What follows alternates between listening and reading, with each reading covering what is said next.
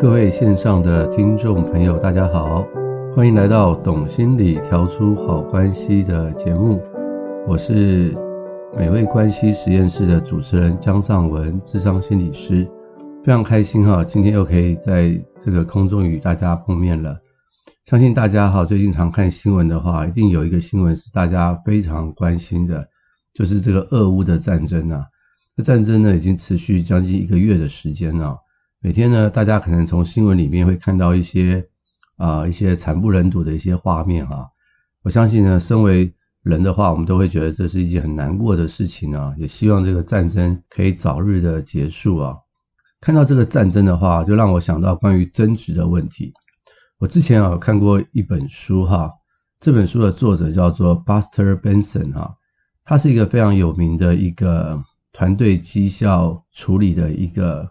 顾问啊，曾经帮很多的企业从事这一类沟通的顾问，他本身也是一个很有名的学者哈，专门研究一些认知偏误的一些方面的一些专家啊。那他有一本书哈，叫做《意见不同也可以好好说》，就让我想到说，人跟人之间的常常会有很多的争执啊，那家庭可能会争吵啦，伴侣的争吵啊，亲子的争执啊。或者是大到国家，就像这一次的俄乌的战争啊，其实很多时候我们会有很多争执哈。那争执的话，就代表我们意见不同嘛，才会吵架。那可不可以好好说呢？所以这本书哈，我看过了，我觉得里面给了我很多的一些启发啊，关于争执的这个观点想法。所以我想可以跟大家去分享一下啊，这本书的一些内容。那也希望大家听了以后呢，可以对于大家对于吵架争执的一些看法会有所不同哈。首先呢，我想跟大家去分享一些关于这个所谓争执的一些迷思啊。啊，第一个迷思啊，就是大家普遍认为争执是一件不好的事情，尤其是在我们的东方文化哈，常常是讲究人与人之间的关系应该要和平相处啊，要和谐啊，所以呢，常常认为争执是不好的哈。不过这是个迷迷失哦，为什么呢？因为两个人本来就不一样，不一样的。状况下一定会有不和或者是有争执的时候嘛，哈。那假如说大家有一种为了要彼此的关系是和谐的状态的话，那也很有可能一方呢，他就是指责；那另外一方面为了要避免这个冲突，他就会可能会采取一些委曲求全啦、讨好的一个状态。那表面上看起来可能就没事了，可是事实上哈，并不会没事，因为这些事情并没有解决。将会导致下一次的再一次的冲突哈，在我的这个临床经验当中哈，就有很多这种类似的例子，有很多的妇女啊来到我的诊间啊，他们大概都是等到孩子去那天念大学了以后，不太需要那么多呃精力去照顾的时候啊，很多妇女都得到忧郁症啊，原因很简单啊，就是她在家庭生活当中啊，为她为了要和谐。希望这个家庭的气氛是美满的，常常面对这个先生的指责的时候啊，通常都是以这种讨好的方式去面对。好，那现在等到孩子离离家了，他的重心呢，不不需要再放在这个孩子身上，那他得直接面对他的先生了。那这个时候哈，他的过去的那些委曲求全啊，讨好内心所受的伤啊，全部都出来了，就转为什么忧郁症。所以这种例子太多了。所以我通常会觉得，假设需要吵架的话，那就好好的吵一顿。可是我们要学习的是呢，我们要如何去吵架。那另外一个就是说，很多人因为怕争执完之后哈，不是正面的收场，常常会导致很多的负面的情绪，那又不知道该如何去消化这些负面情绪啊，所以呢，也就会避免去争执啊。所以其实争执本身。并不是不好，而是我们不知道该怎么去争执啊。因为一种很破坏性的一种争执啊，会造成很多人跟人之间的负向情绪，就好像战争一样啊。到最后用战争的手段，造成很多的家破人亡啊。但假如我们知道争执是建设性的话，其实当这个争执结束的时候，大家反而会有很好的一个正向的一个情绪啊。那美国有一个很著名的。婚姻的专家叫做 John Gottman 啊，他就提出了一个比例啊，他认为哈，这个夫妻一定会吵架的。那这个吵架的收尾呢，就非常的重要。也就是说，他提出了一个五比一的比例，也就是每六次的吵架里面呢，希望有五次的吵架的收尾是好的，那有一次的吵架收尾是不好的。那这样的一个五比一的比例啊，其实是维系一个、呃、婚姻健康一个很重要的一个指标啊。就大家也可以去想一想，我跟我身边一些很重要的他人呢相处的时候，伴侣啊或孩子的时候。难免会有争执，那这个比例到底是如何？是不是每六次里面我们会有五次虽然会争执，但是是好的收场，彼此会感谢。那只有一次很不容易好好的收场，那这样的比例其实还算是健康的哦。啊、大家有没有看过一个电影啊？叫做这个这个世界末日啊？它讲的就是很多僵尸的那个故事啊。它讲到里面有一个犹太人的传统啊，叫做第十个人的理论啊。他就是说，哈，常常是这样的。当一个人哈，因为主观的因素认为一件事情是对的时候啊，第二个人呢，可能因为从众效应，可能会沿着第一个人的思路啊，也会产生一样的看法。那第三个人也可能会是如此。那第四个人看到前面三个人都是这么认为的时候，他可能也会再增加他的一票，一直一直一直到第九个人呢，都可能会有同样的看法哈。他们有个传统，那第十个人呢，就必须要反对前面九个人的看法，尝试呢从反面来看待这个问题，然后才能够全面的去考虑一个问题哈。其实真的是这个样子，因为我们人啊常常会有很多的所谓的认知的偏误啊，再加上从众的效应，所以假如我们视争执哈为一个不好的状态的话，我们很容易就从众。然后我们很容易就委屈，反而不能够让事实呢真实的呈现。所以哈，一个家庭啊，一个公司啊，或者是一个团体啊，意见不同啊，其实是一个健康的象征啊。有争执是正常的表现。我们常常会觉得争执不好，可能不是因为我们真的觉得争执不好，而是我们为了表面的和谐，而是我们不知道在争执的时候是一个所谓的建设性的争执。那什么是建设性的争执？哈，我会在下一集的节目再去跟大家去多分享。所以第一个迷失哈，就是所谓争执是不好的。那第二个迷失呢是什么？争执呢是为了要改变别人的想法。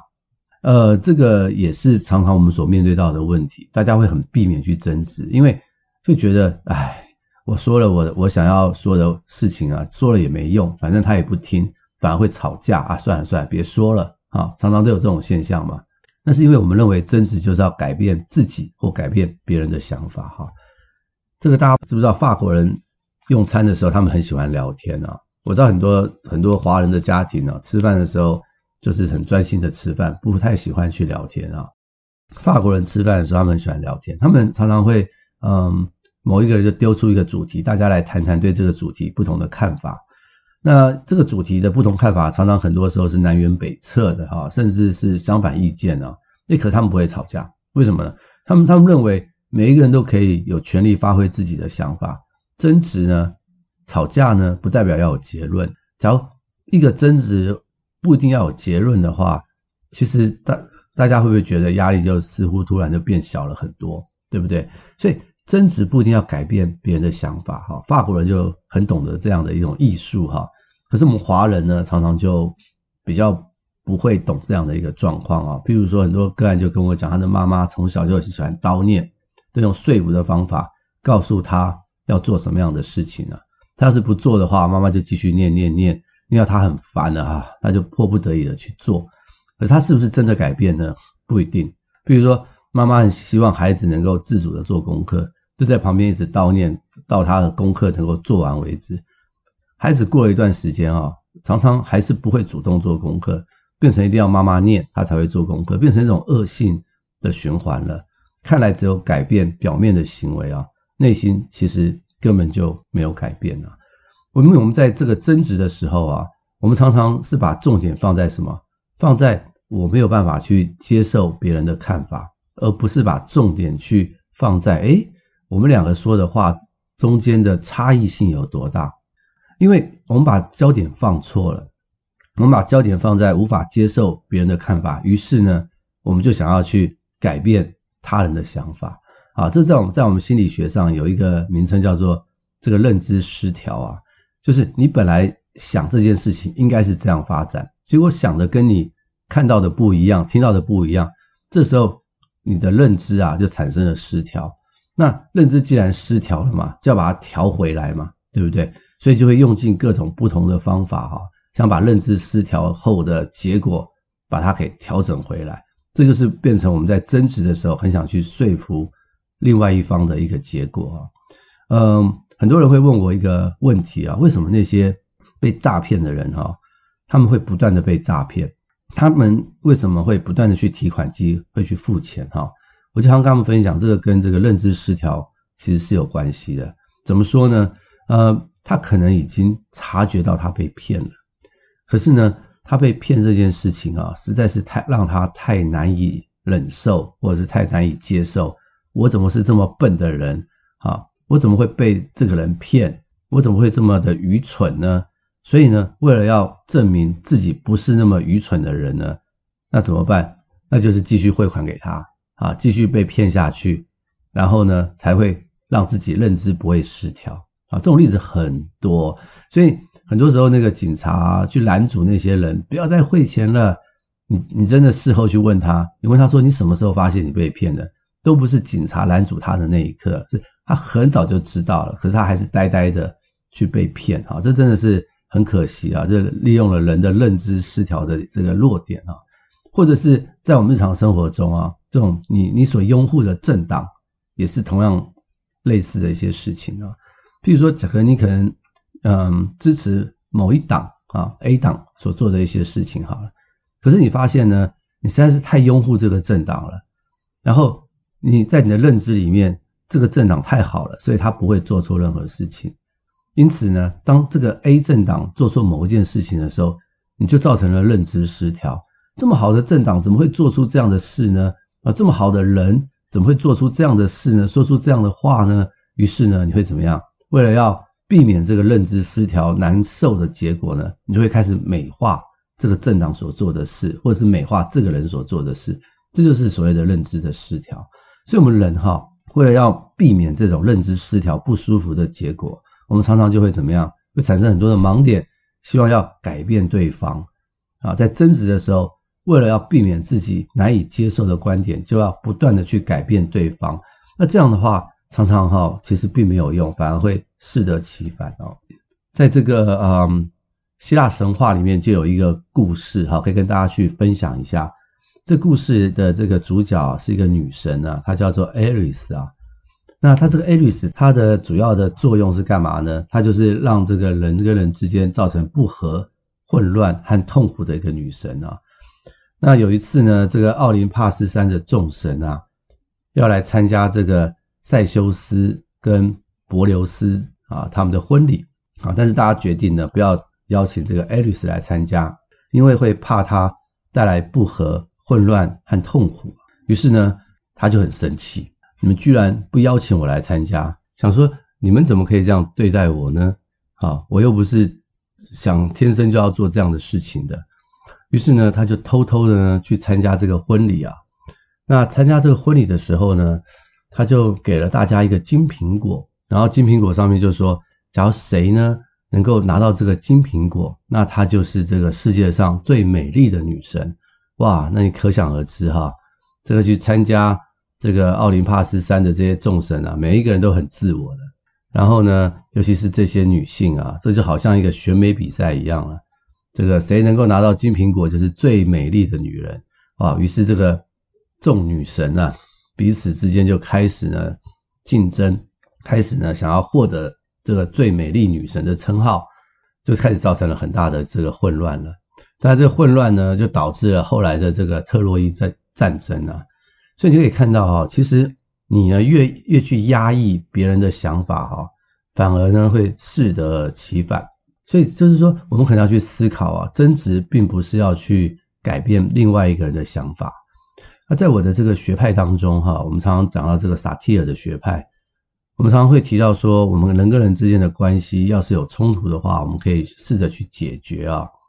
那假如解决不了的话，另外一个人啊，实在是很难改变的话，那可能我们要改变的不是别人呢，而是自己对这个事情或者是对另那个人的一个期待。我们必须修改我们的期待，否则我们就会在这个痛苦当中不断的去争吵。在我们的伴侣咨商里面，这一点呢，往往真的是很重要。因为在我这个智商的经验里头，哈，很多时候伴侣之间的关系啊，往往真的是期待出了一些问题哦。有时候有一些人呢，他们可能是性格的问题，很难去改变。可是另外一方啊，其实却不知道啊。像我最近在一些诊间里面，我们就常常碰到一些例子啊，就是说，嗯，先生可能有这种雅斯伯格症的这个倾向啊，并不是说先生是雅斯伯格啊，而是其实在台湾哈，在每十个人呢，就有一个人可能具有雅斯伯格的倾向，所以比例还不低哦。而且呢，男生又多于女生嘛。所以你在结婚的时候，要是你的先生是属于这个亚斯伯格倾向的人哈，太太就会比较辛苦一点。因为亚斯伯格倾向的先生啊，他们往往会有一些特征啊，他们比较固执一点，可是他们可能往往很负责任哦。然后他们可能对于一些事情的想法比较没有同理啊，并不是说他们没有同理心，比较没有同理，他们可能就喜欢就事论事啊。所以呢，这些太太。跟这样的先生相处，往往会有很多的困难，有很多的期望，希望先生要改变啊。但先生因为他本身有这样的类似的症状，他很难改变，于是呢就吵架，就来到我的诊间。那在我的协助之下呢，就可以让太太知道说啊，其实先生有这样的一个倾向，所以太太怎么办呢？要继续改变先生，还是要修改自己的期望呢？所以有时候在争执之后呢，当我们去冷静想一想的时候，有时候不是要改变对方啊，有时候反而是什么样？是要改变自己的期待啊，让自己的期待呢能够进入到一个适合的位置。这样的话，我们才不会去做一些所谓的破坏性的争执哈。这是争执的第二个迷失啊。第三个争执还有另外一个迷失是什么呢？好，第三个争执的迷失呢，就是争执有一天会结束的。坦白说啊，争执是不会结束的。为什么呢？因为争执本来就是在于两个人之间的不同，所以争执其实是不会结束的。假如我们希望争执能结束，以后就再也不要有争执的话，这也是一种认知失调的结果哈。因为表示，因为我们认为争执是不好的，所以争执需要去结束啊，这样子才是好的。那在争执的时候的过程里面，哈，这本书其实有提到四种声音，我觉得这四种声音可以跟大家去分享一下。啊，它一一种叫做权力之声，所谓的权力之声呢，就是我的声音比你大，我的权力比你高，嗯，所以我要如何解决这个争执的结束呢？啊，就是用我的权威来告诉你，你要听我的话，哈，这种常出现在什么呢？国家对国家，哈，大国欺负小国啦。或者是父母跟孩子啊，权力不对等嘛，哈，那父母就最后就用这种很严厉的权力之声，要求孩子听从，争执就结束了。这种就是权力之声，哈。那另外一种就是所谓的理性之声，他说我们要吵架，对不对？那我们要提出证据啊，我们就来看科学的证据，科学怎么说，那我们就怎么做。这种理性之声呢，常常在我们的社会里面啊，是用来解决争执的一个方法，比如说法律，好，大家不是。说谁说的算，而是看看法律上怎么说怎么做，我们来决定啊。或者是有时候家里面的吵架啊，为了讲究所谓的公平，也必须用这种理性之声去面对啊。那第三种呢，叫做逃避之声啊。逃避之声就是说，哎，算了算了，我息事宁人吧，我我让这个争执结束吧，我就什么都不说，闭口不言，也就没事了。可事实上，哈，很多人对于争执的看法，往往就是采取这个逃避之声哦。尤其他觉得说了也没用的时候，逃避之声这样的一个声音就会出现了哈。那以上三种哈，都是一种好像能够让争执啊结束的方式啊，权力之声、理性之声、逃避之声哈。但这三种方法哈，都不一定可以使争执呢会变成更加的建设性哦。所以。除了前面三种声音之外，这本书有提到另外一个可能的声音，就叫做可能之声。那可能之声的话，它的背后呢，它有一个想法，就是说，任何的争执都是建设性的。当有争执来的时候，就代表有一些可能没有发现的事情，所以他是抱着一种好奇心啊。尤其是当我们所谓的认知失调的时候，我们就会很想要回到认知不失调嘛。但是，假如我们抱着一种所谓的可能之身的时候啊，当认知失调来的时候，诶，这或许就是可以发现新契机、发现新的好方法的一个时候。也就是说，不是你的选择或者是我的选择比较好，而是可能有。别的第三、第四、第五种选择会更加的好。在我的这个临床经验里面，哈，很多人呢，他们常常对于某做某些事情的看法，哈，就是蛮固着的，就是他就觉得就只能这么做，我不能违抗我父母的命令啊，啊，我觉得我一定要拿到第一名啊，要不然我就会不好啦，啊，我觉得我这件事情没有做得够好啊，本身可能有完美主义啦，啊，或者是。我不能让我的孩子受苦啦，就是有一些很固着的一些想法哈。那人也因为这些固着的想法，遭受到很多的身心的症状哈。那这时候我都会跟他们提到说，除了你原来固着的想法，有没有一些可能的选择，可能其他的想法？通常我都会要他们去想至少三个三个选择。也就是说，下次当你碰到这样的事情的时候，在我们的头脑里面，不能只有一种声音，至少要提出三种不同可能的选项，然后再从这三种不同可能的选项里面呢，去想一想哪一个比较适合当下的情境。所以，我们人其实要做这样的练习啊，要不然我们会很固着的，就是认为不是你对就是我对，变成争执呢，不是为了要提出更好的想法，而是要证明你是错的。对，所以你就看到，这常常是在我们争执里面所产生的一个很大的盲点啊。也就是说，你可以看到现在很多人吵架，他们都在吵什么？不是不是说他自己所提的意见有多好，而是常常是说对方错在哪里。可是你问他说，那你能不能提出更好的意见？不知道啊，但是我知道你错。那你可以想象，这种争执是是非常具有破坏性，也没有太大的意义的。所以，他除了前面三种这种。权力之声、理性之声、逃避之声之外，我觉得第四种可能之声是我非常推荐的，也非常建议大家可以去想一想。也就是说，下次在争执的时候呢，大家可以去思考一下，不要让争执结束，因为争执其实不会结束的，也不会因为这一次的结束就不会有下一次的争执，反而呢，在争执的时候就是一个好时机，去想一想有没有。可能之声，有没有别的事情呢？是可以在这次的争执里面产生建设性的一个做法。啊，所以以上呢，今天我就跟大家去分享这三个所谓的迷失啊，就是所谓很很多人会认为说争执是不好的，或者是争执要改变别人的想法，或者是争执会结束的，不会再来的啊。这三个都是争执的这个迷失啊。所以，假如我们能够破除这些迷失，我们就能够对争执有正面的看法。我们会从里面呢，会得到很多很多的注意，很多很多的好处。学习一个在争执的时候有这个建设性的一些做法，不要去改变想法，反而能够集思广益。争执的过程中呢，多想一些可能之声，反而能够让彼此在这次争执里面都能够学习到很多东西。那正面的情绪就会随之而来。好，我们今天的节目就先到这边结束。那我们下一集呢，就会再啊跟大家去分享更多在争执里头呢，如何有一些建设性的一些好方法。那就下一集再跟大家去分享。也祝福大家有美好的一天，也欢迎您呢帮我们分享、订阅跟收听。啊谢谢您，我们下回空中再见，谢谢。